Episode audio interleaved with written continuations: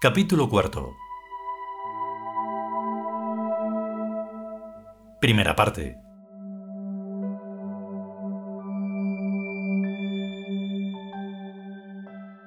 Todos los dispuestos.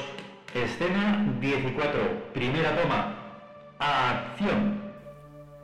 Gritó dulcemente la voz del que hablaba por el megáfono. Oye, yo de este sillón no me muevo. Dijo Nut. Por mí puede ser la escena 17 o la 200. Pero hija, Dice Hathor a varios metros al otro lado de la mesa. el castillo es de alquiler y ya nos están penalizando por demorarlo en desalojarlo. Sé razonable y déjate espacio fluir. ¿Espacio qué? Preguntó la diosa de las nubes y las tormentas. Espacio fluyente, mujer, Explica Bast. que va de transtemporal. La espaciofluencia, ya tú sabes, el inexorable desplazamiento del espacio a lo largo del tiempo, como si tú no lo supieras, vamos. ¿Y eso es lo que a mí me toca? Exclama Nut bastante molesta. Los párpados te pesan. Dice Goreg. Tienes sueño, mucho sueño. Ya no puedes decidir. Has decidido y tienes que apechar con las consecuencias. Duerme, duerme, duérmete. Y a todo esto la estaba hipnotizando moviendo a un lado y otro la copita de Bess que había cogido por no tener a mano el péndulo ni nada raro más brillante. Nut se quedó tiesa en breves segundos, dormida como un tronco. ¿Me oyes? ¿Tú me oyes? Te oyo. Dice Nut con voz ultraterrena. ¿Dónde te hallas? Eso depende. Responde Nut como entre sueños. A primera vista estoy en no sé dónde, pero si me fijo un poco más, estoy en el tren transiberiano. No es mal sitio. Dice Bast que ahora es la que manda. ¿Cuánto cuesta el alquiler? Ni una palabra. Dice Hathor. Aquí estoy yo para pagar todos los gastos. Generosa. La piropea Goreg, el único varón de la cuadrilla, o mejor dicho, de la quintilla. ¿Y qué ven esos ojos lindos? Veo, veo. No veo nada. Ponte las gafas. Nut se sintió ofendida y vio ya todo lo que había que ver. Nieve, y más nieve, y más nieve, y más nieve, y más nieve, y... Vale, ya, ya hay bastante. ¿Y qué más? Veo, veo. Aquí hay poco más que ver. ¿No ves alguna estación o algún pueblecito? Sí, ahora que lo dices, pero no es más que una maqueta. Tampoco íbamos a alquilar un pueblo entero. Refunfuñó la diosa del amor, o sea, Hathor, que era la que pagaba. Pero seguro que es una maqueta preciosa. Descríbenosla, Nutita. Dice Goreg, el hipnotizador. Tiene la mar de cabañas todas iguales, socializadas en hileras y en columnas. ¿No hay alguna iglesia pedruscosa en que podamos meternos? Así al pronto no la veo, pero a lo mejor está en un sótano. En un sótano. Valiente chorrada. Dijo la del amor.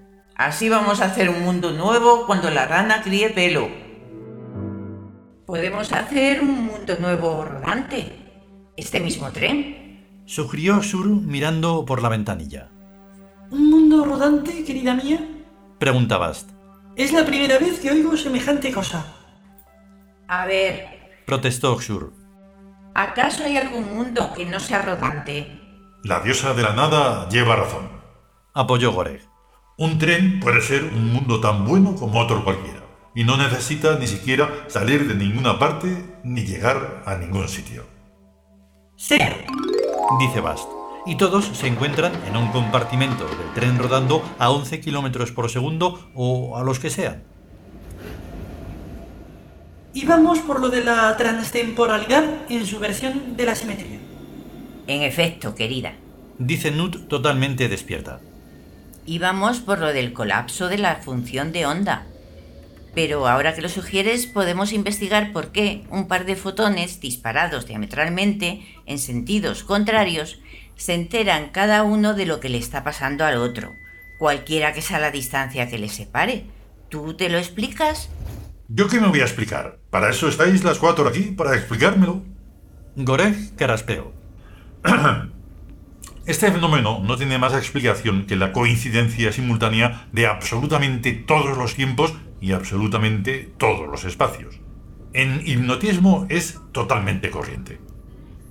Y el hipnotismo ya se sabe. Refrenda Sur. Es una técnica directa que le permite a la mente percibir todo lo que le da la gana sin la necesidad de utilizar órganos sensoriales. Muy bien dicho, compañera. Dice Anut. Directamente y sin ninguna clase de pamplinas ni demás artilugios cuánticos. El espacio fluye, ¿no? Fluye por el tiempo porque ambos son inseparables y a la vez todos los momentos coexisten porque todos son versiones de una sola y misma cosa. ¿De cuál? Pregunta Bast. De la cristalización de la realidad. Aclara Xur. Algo lanzado a poseer aspectos innumerables. Qué bien te explicas, hija. Dice Hathor. Eso de la realidad somos nosotros y las demás cosas. Ya lo sabemos. Le corta Bast con retintín. Y la realidad es hipnótica. Siempre excelencia. Responde Goreg reconociéndole explícitamente el rango, aunque quedándose bastante corto. La realidad es un constructo de la mente acumulado a base de vivencias. ¿Y eso de las vivencias de dónde sale? Repregunta Bast tozuda, pero consciente de sus responsabilidades. Del puro flujo espacial por la pura transtemporalidad, señora. Explica Goreg ya un poco molesto. La transtemporalidad es antes, luego y luego antes. Y el flujo espacial es aquí, allá. No sé si usted me comprende. Subnormal del todo no soy. Replica Bast con acritud. ¿Y el flujo ese qué? Pues que qué. Que pasa yendo y viniendo a través del centro del doble embudo de la cónica, produciendo burbujas. ¿Burbujas? Burbujas, sí señora, aunque sea solo analógicamente hablando. El sí o el no del no o el sí que le rodea. La mente y la conciencia del yo que contiene son el resultado y el origen del burbujeo, una coexistencialidad de causas y efectos. ¿Me va cogiendo la idea? Haya paz. Dice Hathor conciliadora. No hay que pelearse por una cuestión fundamental tan baladí. Y venga ya, que corten, que a mí me está fallando la memoria. Mira, tía, esto de la metaciencia es muy importante. Dice Goreg con muchas ganas de desahogarse a fondo antes de firmar la paz. Porque si no te enteras de en qué mundo estás viviendo, te mueres cuando menos te lo esperas. ¿Y tú quieres morirte? ¿Yo qué leche voy a querer morirme? Dice Bast.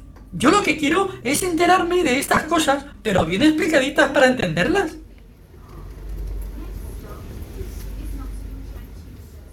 El tren recorría la llanura siberiana como si tal cosa. R que R, kilómetro tras kilómetro. ¡Hola, Blancanieve! Exclamó Nut poética. Se diría que es como harina candeal. Año de nieves, año de bienes, dice el refrán. Sí, díselo tú a los siberianos y verás lo que te responden. Dice Bast muy responsable. La nieve es un gran misterio, ¿verdad, Sur? Uy, la mar de grande. Responde esta. Como la nieve no hay nada. ¿Os acordáis de Papá Noel? Pues imaginaros lo que sería del pobre si no hubiera nieve. ¿Y a propósito? Pregunta Bast. ¿No seremos nosotros los dioses también personajes de ficción como Papá Noel? Claro, mujer. Dice Xur. Personajes de ficción, naturalmente, es lo que somos. Pero no te vayas a hacer tu ilusiones, hija, que los personajes de ficción tenemos una vida misteriosa y la mar de larga que más quisieran tenerla los seres de carne y hueso. ¿Y cómo es eso? Pregunta Bast. Pues mira, la tal niña esa Blanca Nieve tiene que ser princesa. Uno. Tiene que tener madrastra. Dos. Tiene que tener siete nanitos. Tres. Y tiene que tener un príncipe con el que luego casarse. Cuatro. Estos son sus atributos, que forman una constelación o esquema en el que se enmarca el arquetipo de Blancanieve. Lo que no sé si es Blancanieve o Blancanieves, en singular o en plural. Lo mismo, sigue. Pues resulta que la tal Blancanieve, vamos a dejarla en singular y así todos nos ahorramos una letra. Que aunque Hathor es tan generosa que va a pagar todos los gastos de la película, Solo los de este capítulo. Aclara Hathor con total determinación. Había echado cuentas y un viaje en el transiberiano son solo cinco billetes, que al precio que está el rublo es nada y menos. bueno, pues aunque sea solo este capítulo, es un detalle. Esta quiere hacerme la rosca para que yo pague también el siguiente. Pues va lista. Pensó Hathor. Sigue ya lo de Blancanieve. Pues como os iba diciendo, que cada ente de ficción es un arquetipo, más o menos importante según lo en serio que se le tome. Pero, al fin y al cabo, un arquetipo que puede plasmarse en muchos dibujos, libros, películas, estatuas y todo eso, que lo convierten prácticamente inmortal y eterno. ¿Y si nadie cree en ellos como nadie cree en nosotros? Pregunta la diosa gato, o sea, Bast. Eso es lo de menos, y además no importa. Aunque no se crea ya en nosotros, seguimos existiendo a nuestro modo. A nuestro modo. Recalcó Goreg. Este detalle es importantísimo. Desde luego. Confirmó Oxur, la diosa de la nada, esposa de Exir, madre de Horus y la Biblia en pasta, como es sabido.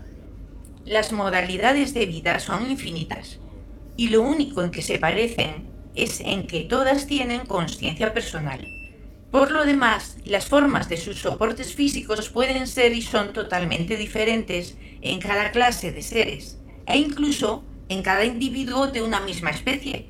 Pues bien, ¿hay quien cree en los corococos? Creo que nadie. Dice Bast abriendo mucho los ojos y encogiendo los labios de su boca. Pues a pesar de eso, corococo es una palabra, un soporte físico, fonético y escrito. O sea, que es algo, un algo que se rellena con la imaginación. Yo me los imagino como si fueran mosquitos chiquitísimos, en forma de cocos voladores y formando coros en el aire. ¿De los que cantan? Pregunta Goreg. Bien puede ser, a lo mejor hasta cantan en un volumen muy bajito, naturalmente, adecuado a su tamaño. ¿Qué cosas, Dios mío, hay que ver? Dice Bast. O sea que mi reino tiene hasta súbditos de los que yo no tengo ni idea. Sí. Estate bien segura. Dice Xur. Todo está lleno de gente. Que unos a otros se perciban o no se perciban, en nada se opone a la realidad. La locomotora del transiberiano mugió tres veces como una vaca.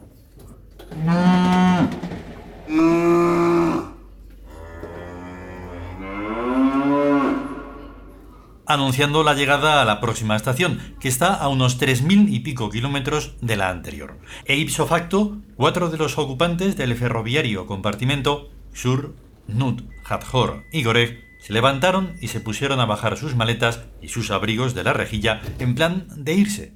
Bast los contemplaba como quien ve visiones. ¿Qué es lo que hacéis? Apear- Apearnos. apearnos. Fue la respuesta. ¿Apearos? ¿Estáis locos? ¿Cómo se puede bajar nadie de un mundo en marcha? La empresa nos ha dejado en suspensión de empleo y sueldo y nos largamos. Cierto. La empresa tiene estas cosas. Lo mismo te utiliza que te despide. Dijo Sebast para sus adentros. Vale, hijos, pues que os vaya bien. díjoles segura y cierta de que ya le enviarían personal de repuesto. Y en efecto, cuando los cuatro despedidos salieron al pasillo y el tren se detuvo, pero no adelantemos los acontecimientos, y el tren se detuvo en la estación, otros cuatro personajes, disfrazados con máscaras de carnaval,